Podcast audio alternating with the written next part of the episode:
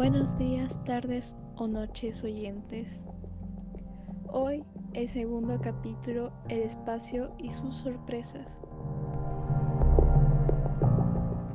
La siguiente historia es tan demencial, tan irreverente, que es difícil no creerlo.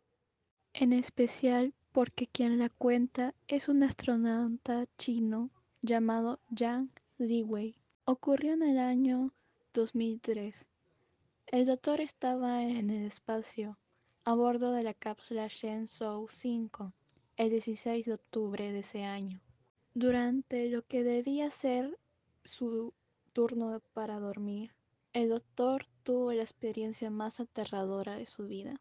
Algo empezó a golpear su cápsula desde afuera.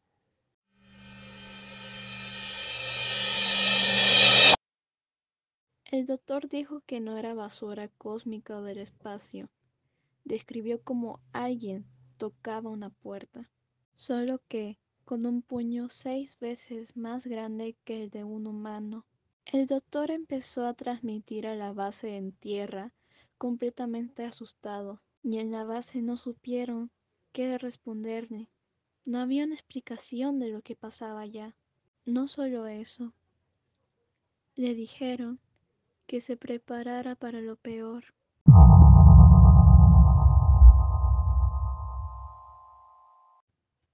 Li Wei asegura que no podía ver qué producía el ruido desde la ventanilla, así que aquello quedó como uno de los misterios espaciales más grandes en la historia.